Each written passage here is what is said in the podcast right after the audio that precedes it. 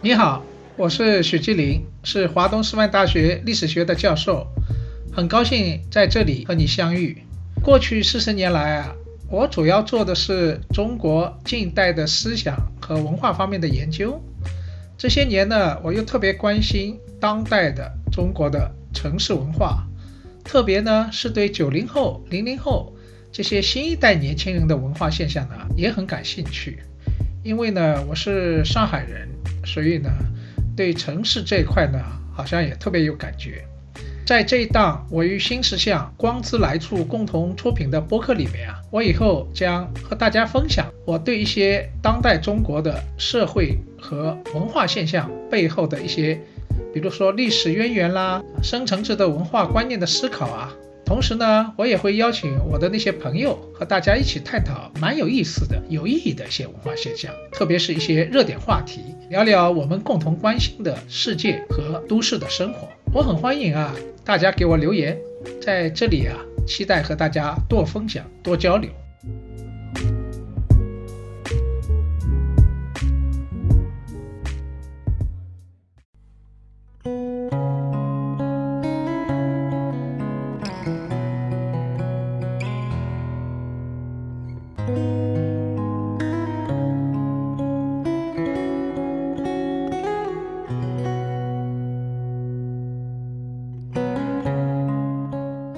今天呢，我要继续给大家讲一讲民国的一个重要人物鲁迅。关于鲁迅啊，我想你一定知道很多。但是呢，我在之前啊曾经讲过一句话，我说少年不学鲁迅是没有血性，中年不学胡适是没有理性，晚年不学林语堂呢是没有灵性。我之前呃给你讲过胡适啊，讲了两次。那么讲了为什么中年不学胡适是没有理性？那今天呢，我要和你分享一下关于鲁迅的故事。为什么少年不学鲁迅啊是没有血性？那么讲到鲁迅的血性，首先一个印象说鲁迅一生都在和人怼，是吧？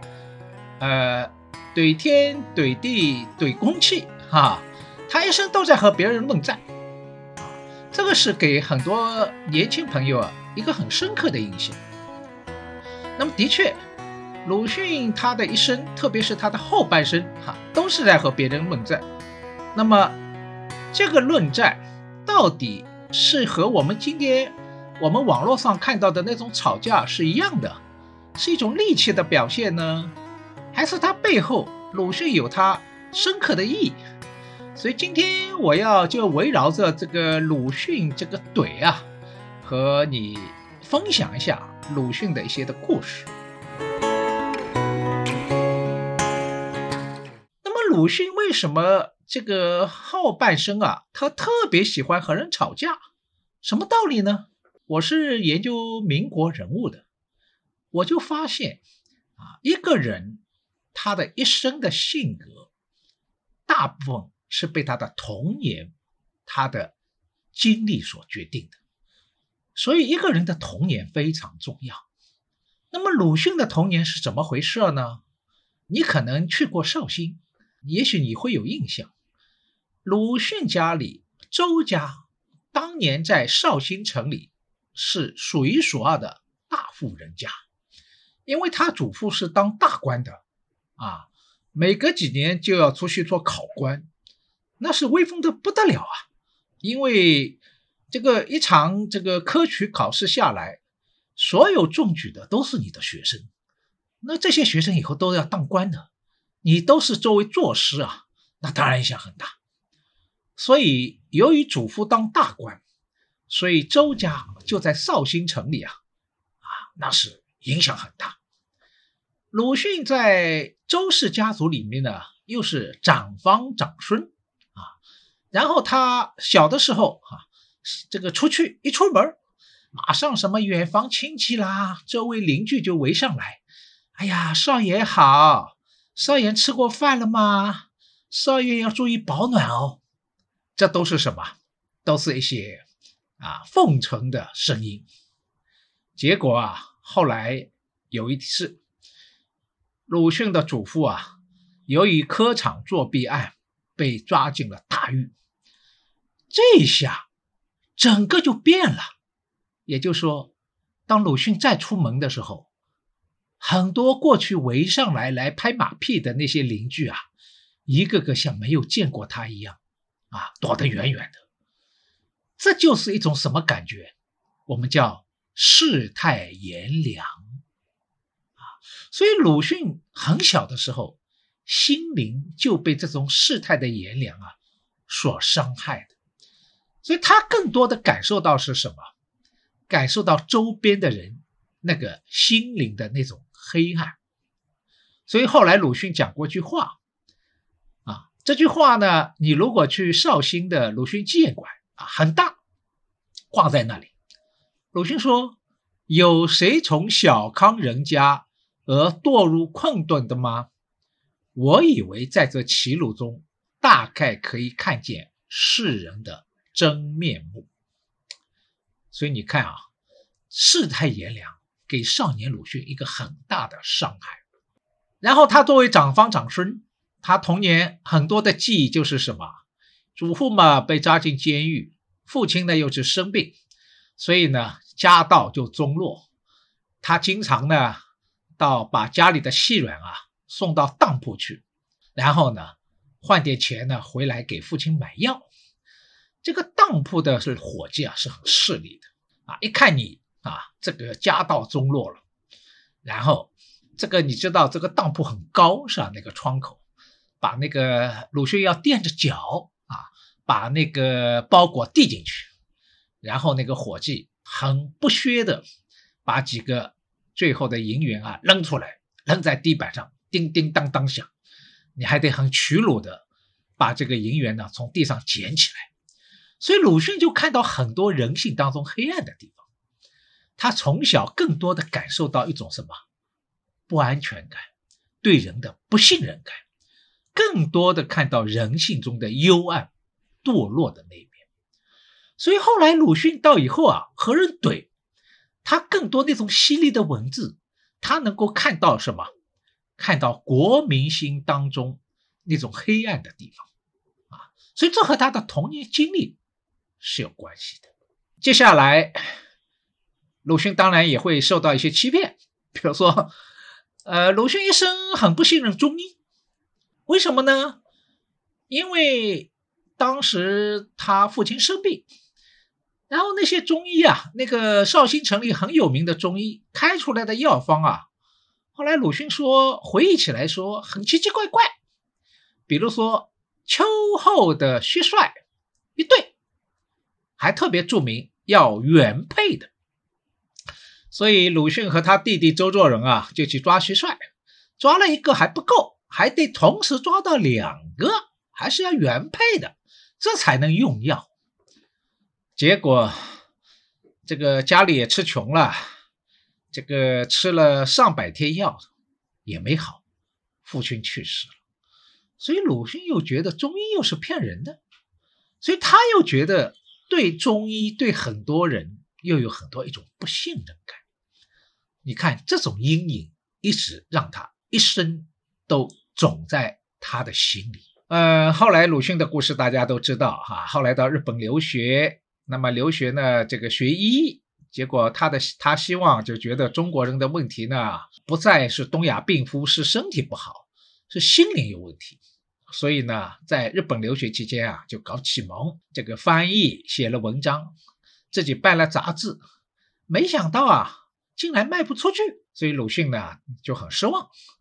后来回国以后呢，辛亥革命以后呢，他后来为了因为长房长孙嘛。啊，要担当全家的生计啊，所以他就到教育部啊做一个科长，实际上是没啥事的，是吧？这个白天办公的看看报纸、泡壶茶，晚上回到家里呢，就是抄抄碑帖、看看古书。那个时候啊，这个陈独秀已经到了北大啊，已经搞了新化运动啊，新青年已经起来了啊，如火如荼。这个我们在那个。去年很有名的这个《觉醒年代》啊，我们说的连续剧里边啊，可能你看过那个，你已经了解了。然后鲁迅呢，当时很沉默有一天啊，啊，他的好朋友啊，一起到日本留学的同学钱学同呢去看他，觉得鲁迅啊就关在屋子里面闷闷的抄着碑帖，钱学同就觉得，哎，鲁迅在当年可是一把写文章的好手吧？钱学同就劝鲁迅啊一起出山来搞启蒙。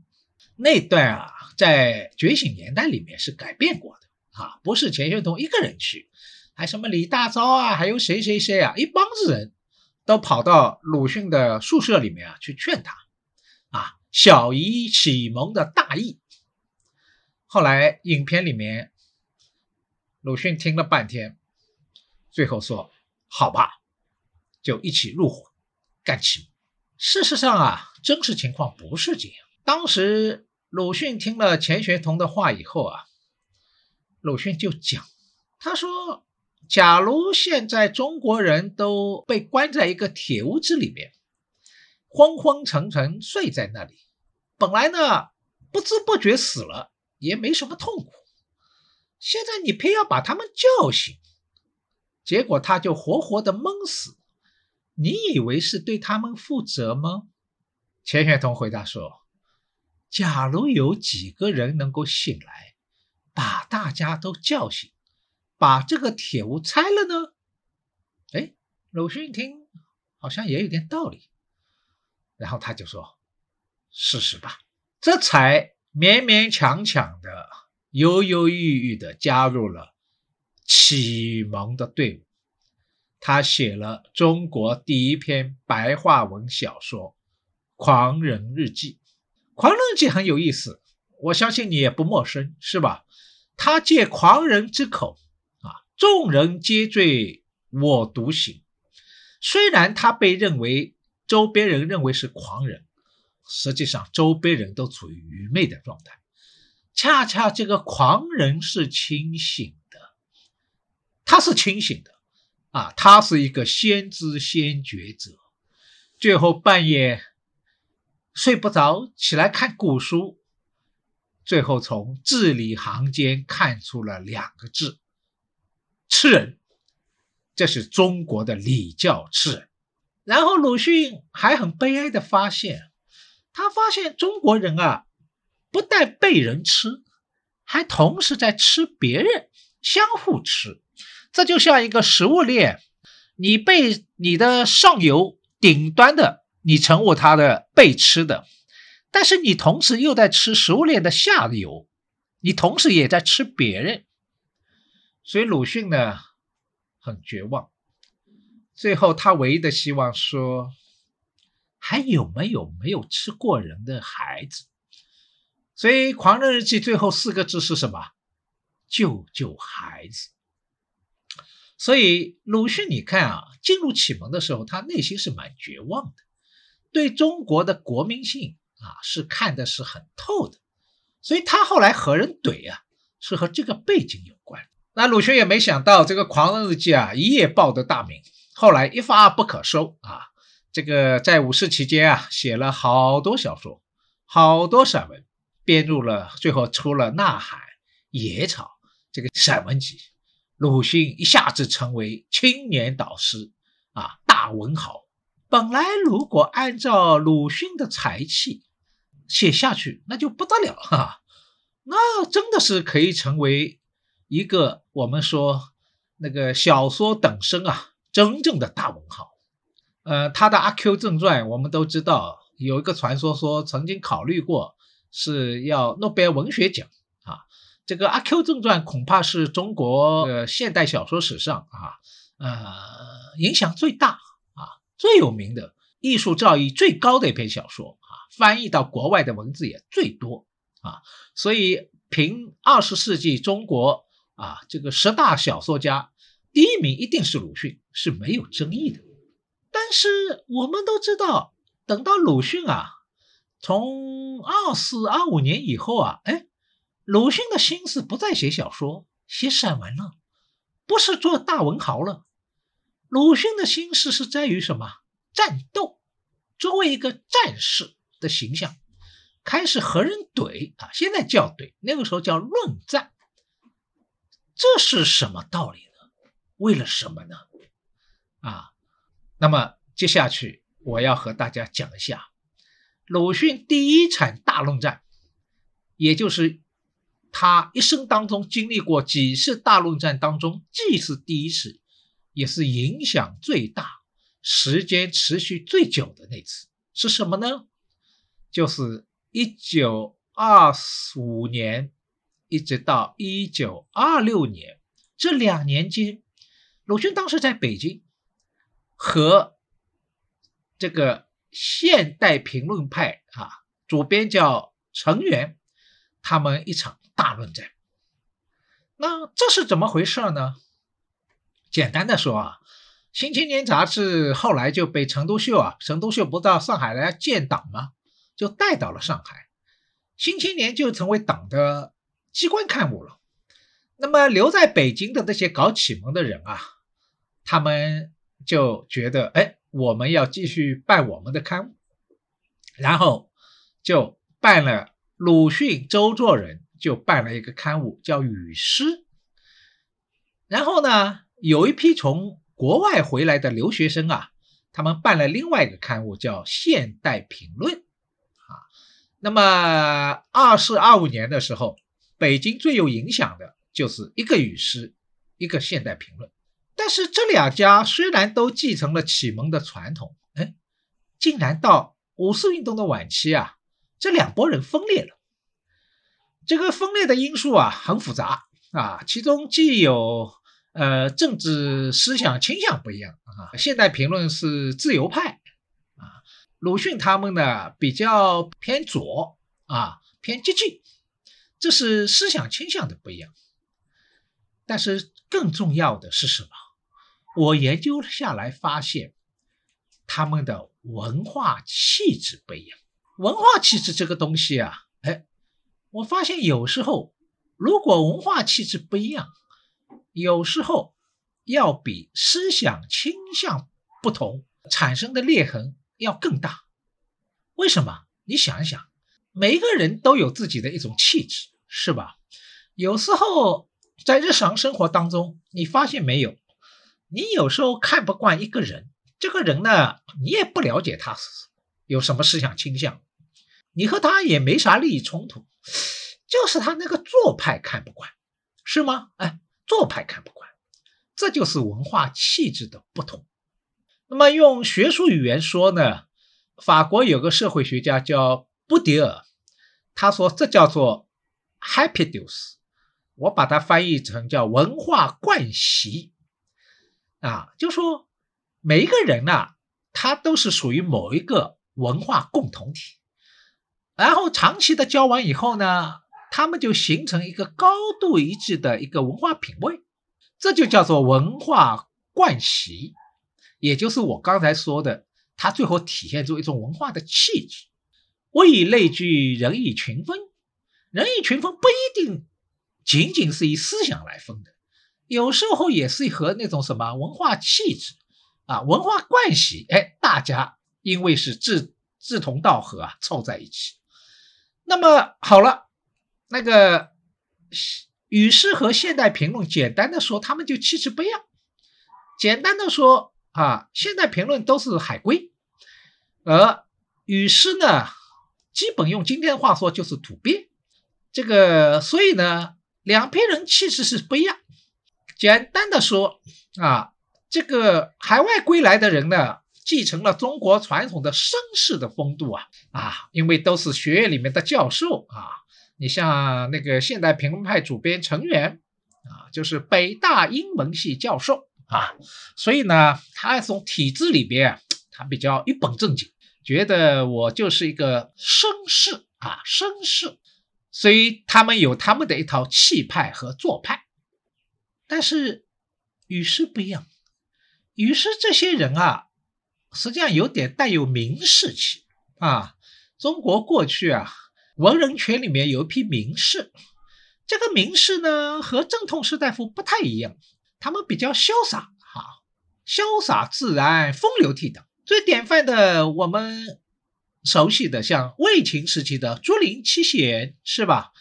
嵇康、阮籍他们，这就是典型的名士啊。那鲁迅、周作人又是绍兴人，哈，又有这种名士传统，所以他们基本上不在体制里面活动，他们主要是一种带有文人气啊，文人气。所以这两拨人啊，同时在北京就互相看不惯，就怼上了。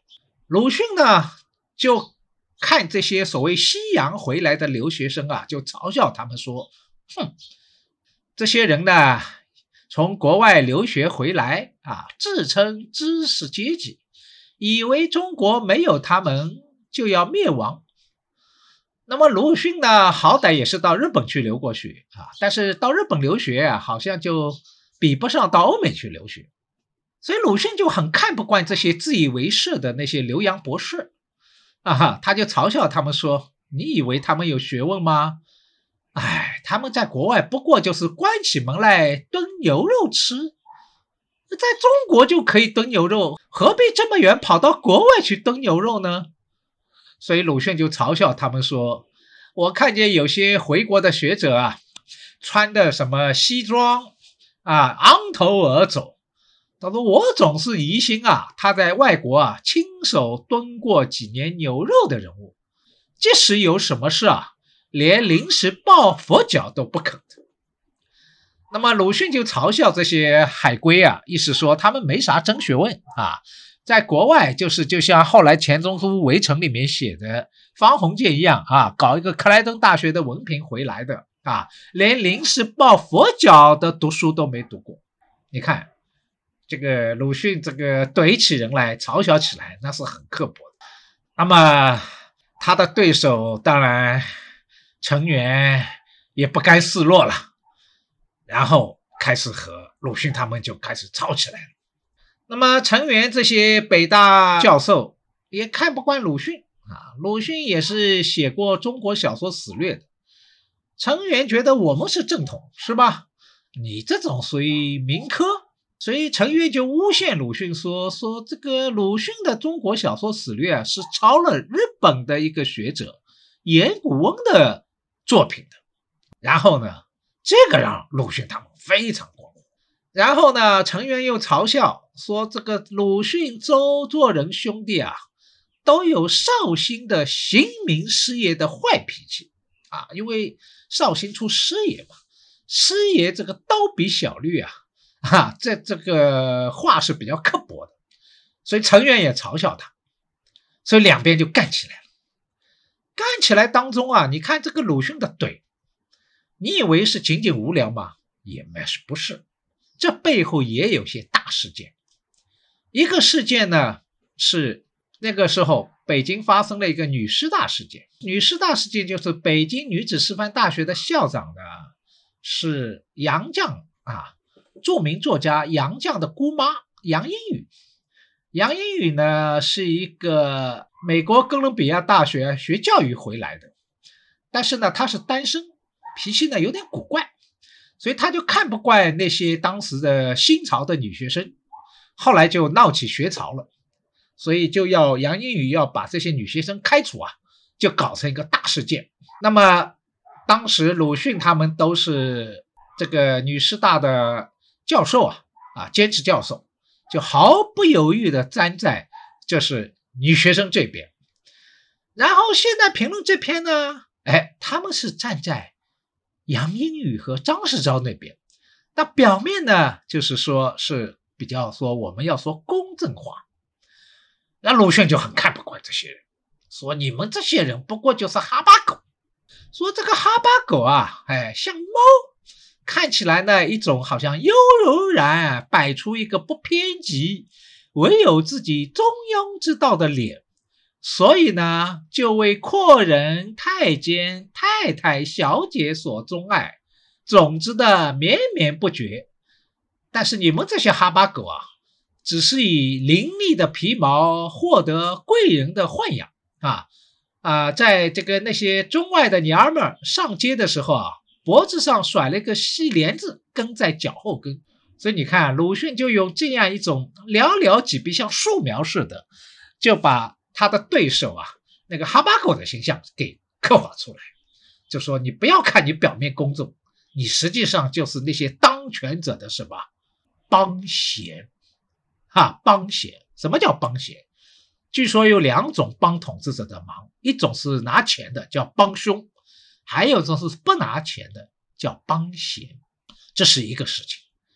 然后接下来又发生了，二六年又发生了段祺瑞执政府啊屠杀示威的民众的三幺八惨案。三幺八惨案，然后鲁迅的有些学生也在这个三幺八惨案当中呢牺牲了，被屠杀了。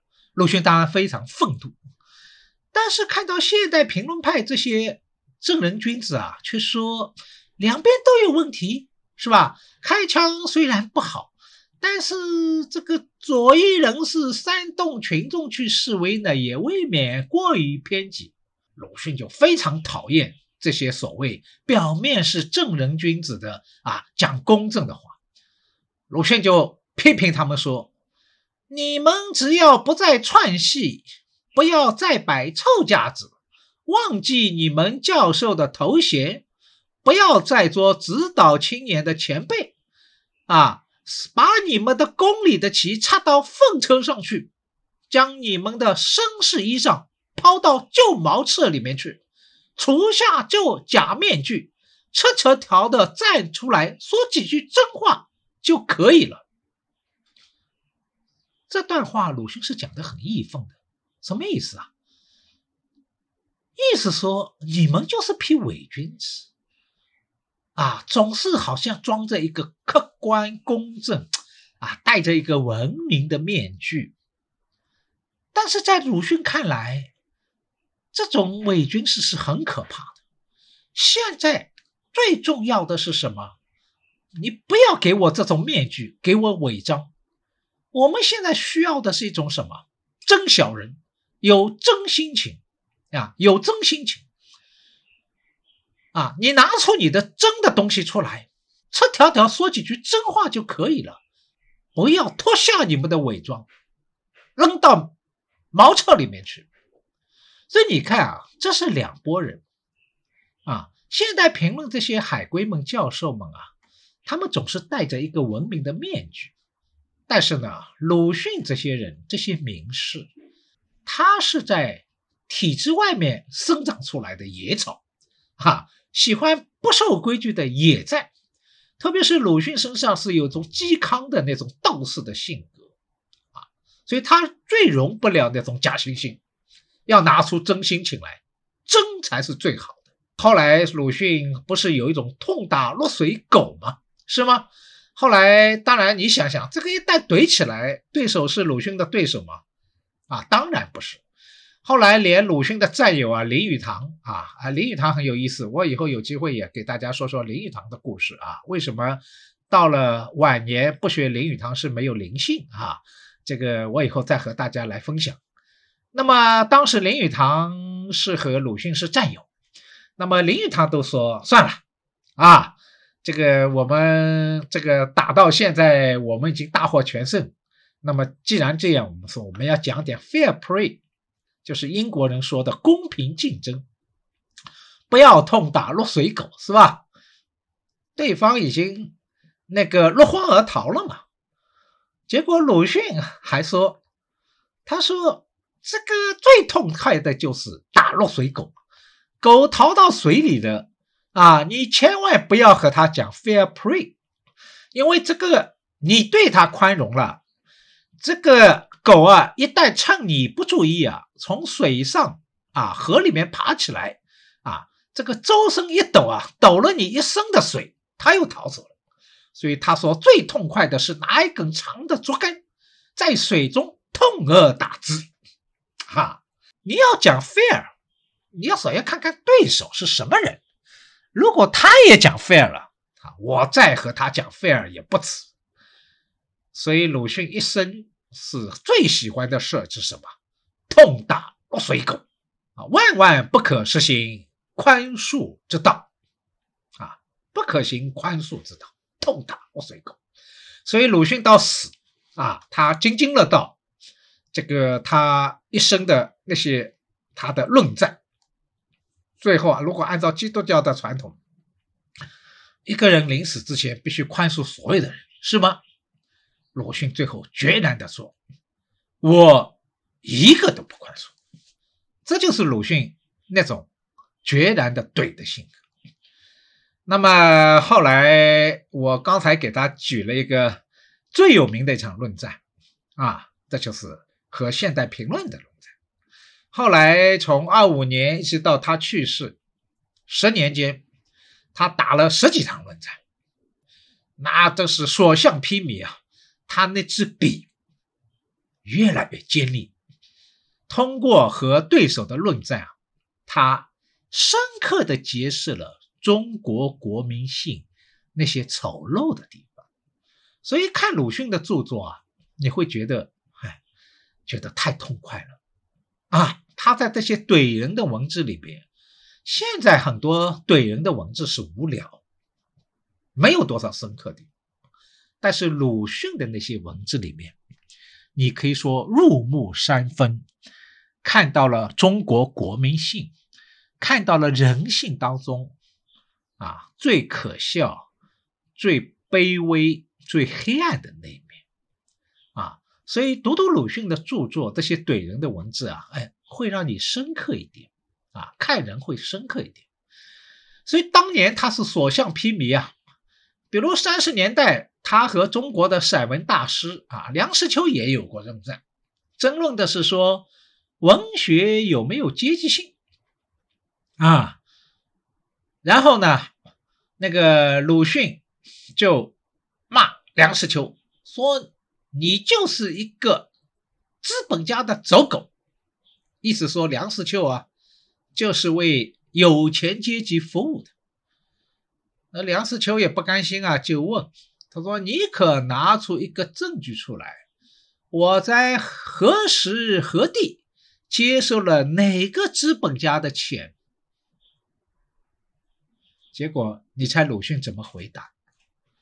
他说：“像你这些人，就是资资本家的发走狗，看到有钱人人都摇尾巴，看到穷人啊都摇叫。那，你想想，这个鲁迅太厉害了，那张嘴啊，没有人能够想得出来啊，没有人想得出来，只有鲁迅。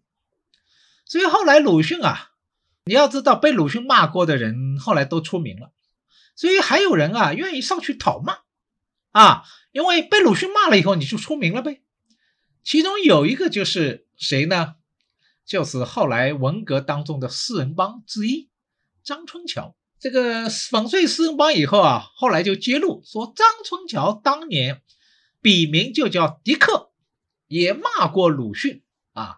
迪克当时是根本。没啥影响的一个文艺青年，当时呢，他为了出名也去骂鲁迅，结果被鲁迅回骂了几句，哎，他觉得自己也出名了。所以你看这个鲁迅啊，因为他影响太大了啊，他这个怼啊，哎，好好多人都去讨骂啊，所以这里面的例子啊，实在太多了，包括他和郭沫若啊。郭沫若这部分以后我讲郭沫若，我再和大家分享啊，鲁迅和郭沫若的论战啊。讲到这里啊，也许你会觉得，哎，鲁迅的确很爽，是吧？呃，怼起别人来很爽。但是如果你仅仅了解这层，又把鲁迅看低了。鲁迅不仅是怼别人啊，怼天怼地怼空气，最重要的。鲁迅身上有一种品质，他也怼自己，啊，怼自己。他自己说过句话，他说：“我解剖自己，胜于解剖别人。”这句话是什么意思呢？鲁迅实际上一生不仅在解剖着中国的国民性，中国人国民性当中幽暗的地方。在看着别人，但是他的手电筒更多的不仅在照别人，在黑暗当中也在照自己。为什么呢？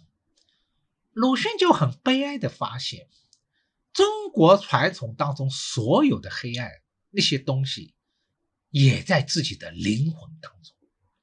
所以他就像托斯托耶夫斯基一样，也是不断的拷问自己的灵魂。他就觉得自己是什么？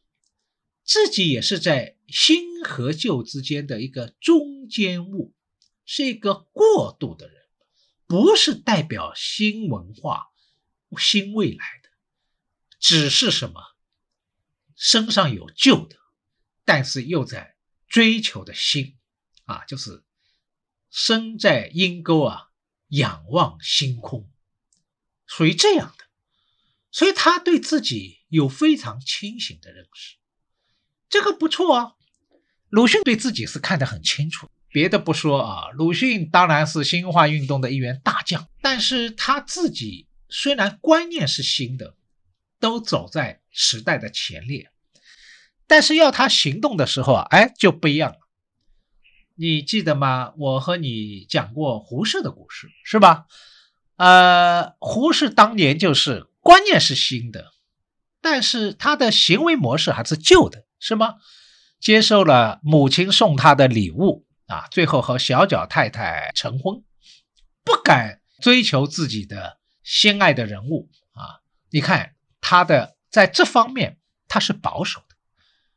鲁迅也是这样，从日本回来以后，因为鲁迅也是讲孝道的，他一直记得自己是长房长孙，就很委屈的接受了母亲送他的礼物。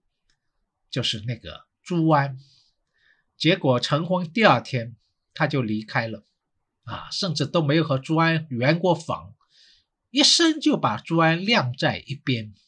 实际上，他当然这是对母亲的屈从，当然也牺牲了一个女子朱安啊，一生为这个不幸的婚姻陪葬。讲到朱安，我这里还插一段小故事。朱安一生也很不幸，虽然的确鲁迅和他是合不拢，是吧？没什么可谈的，因为她不是新女性嘛。啊，朱安一生就是默默的伺候鲁迅的母亲。后来鲁迅去世以后，他的日子生活来源成问题了。啊，这个到了一九四六年啊。朱安只能想变卖鲁迅留下的著作，这个藏书啊。结果很多人说：“哎呀，鲁迅的书不能卖，这是鲁迅留给我们的遗产啊。”朱安就急了，说：“我也是鲁迅的遗产啊，你们有没有考虑过我？”所以你看，这也是一个牺牲品。所以鲁迅在这个婚姻的态度上。他也是一个非常犹豫不决的人，身上也有很多旧的东西。那么后来我们都知道，后来他和徐广平呢爱上了。徐广平是北师大自治会主席，是一个新女性。他们两个人的爱情，徐广平是主动的、积极的、热烈的。鲁迅呢，实际上一直很怕，是胆小的、怯懦的。为什么？因为鲁迅当时太有名了。怕招人非议，那么后来有一次，他们两个决定到杭州去玩，然后鲁迅非要带一个男学生过去，然后对男学生说：“你白天去哪里我不管，晚上你一定要回来。你看我订了一个酒店啊，三人床，晚上回来你就睡在我们中间，那中间那张床。”鲁迅怕什么？怕受非议。所以鲁迅在这点上，你看。他的勇气是有限的，啊，但是他对自己有一个好，啊，解剖自己胜于解剖别人。他自己就说过，他说：“我只不过是一个中间物，我的使命是要扛住黑暗的闸门，让青年人，也就是说，鲁迅愿意牺牲自己啊，成全青年一代，这也是鲁迅的伟大之处。”啊，所以我们千万不要以为啊，鲁迅的怼只是怼别人，他更多的是和自己怼，解剖自己内心黑暗的一面。好了，最后我们要说了，为什么少年不学鲁迅是没有血性？鲁迅身上是有血性的，是吗？敢于和各种黑势力能够抗争，这种抗争。不仅是启蒙意义上、思想意义上，同时也是政治意义上的。他一直和像北洋国民党政府不仅不合作，而且呢，采取的是一种抗争的态度。后来到三十年代的时候，国民党搞一党专政啊，然后带来了很多黑暗，然后那个宋庆龄和蔡元培他们就发起了一个人权保障同盟，鲁迅也是人权保障同盟的重要的成员。那个老蒋啊，对人权保障同盟非常记恨，但是国母宋庆龄还有国民党元老蔡元培，老蒋是不敢动手暗杀的。最后，老蒋就让戴笠啊，把人权保障同盟的总干事杨信佛给暗杀了。暗杀以后啊，消息传来说，黑名单上的第二个人物就是鲁迅。当时。很多人就劝他，你就不要出门了吧。鲁迅不管。那天杨信佛追悼会，鲁迅还是去，而且他准备是壮士一去不复返，钥匙都没带。后来当然鲁迅影响也很大，世界著名的大作家啊，国民党也不敢下手啊。哎，鲁迅身上倒有这股傲气，呃，你不敢下手。我偏要给你表现出我的硬骨头精神，所以每天晚上吃完饭以后啊，故意到外面啊走几圈，看看你敢不敢动手。所以鲁迅身上是有一点傲骨，是有点血性的。所以我们说少年不学鲁迅是没有血性，道理就在这。当然了，我也不能说，呃，有了血性。你就拥有了一切，是吧？大作家王蒙，我记得他说过一句话很有意思，他说：“不能没有鲁迅，也不能都是鲁迅。”哈，这个社会当然要有像鲁迅一样的人物，但是都是鲁迅，互相都怼，一个都不宽恕，是吧？那恐怕也不行。所以这也需要平衡。这个平衡就是说，我还没讲过林语堂，我不说晚年了，是吧？这个你的年龄大概在鲁迅和胡适之间，就是这个少年和中年之间，我就觉得最好的人格应该在鲁迅和胡适之间平衡，也就是在血性和理性之间啊有一个适当的平衡。那么讲到这里，你大概已经明白了啊。我今天通过讲鲁迅这个怼的故事啊，为什么我说的那两句话，少年不学鲁迅。是没有血性，但这句话一定要和讲过的另外一句话连起来：中年不学胡适是没有理性。好了，关于鲁迅呢，今天讲到这，我下次呢给大家继续讲鲁迅，讲讲鲁迅的他的内心的那些更深刻、更矛盾的一面。我们下一周见。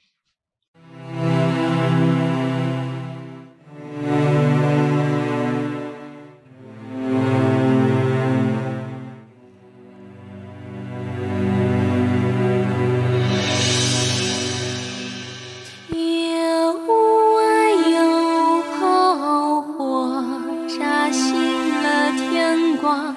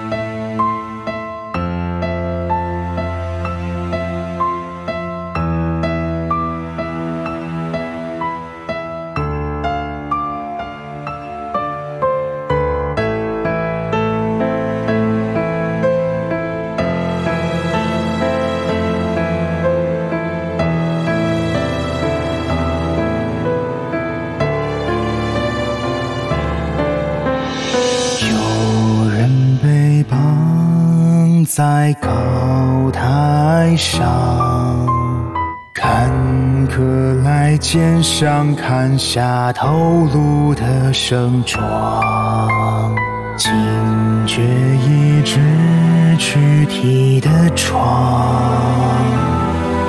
还是做无意识中的材料，麻醉在已故的旧时中，尝试在黑夜里做芽状龙，还是树林。任意道德僵持，任你藏，树外爬满青面獠牙的魍魉，被踩进泥里，仍旧荒谬的妄想，戒不掉四千年的奴隶模样。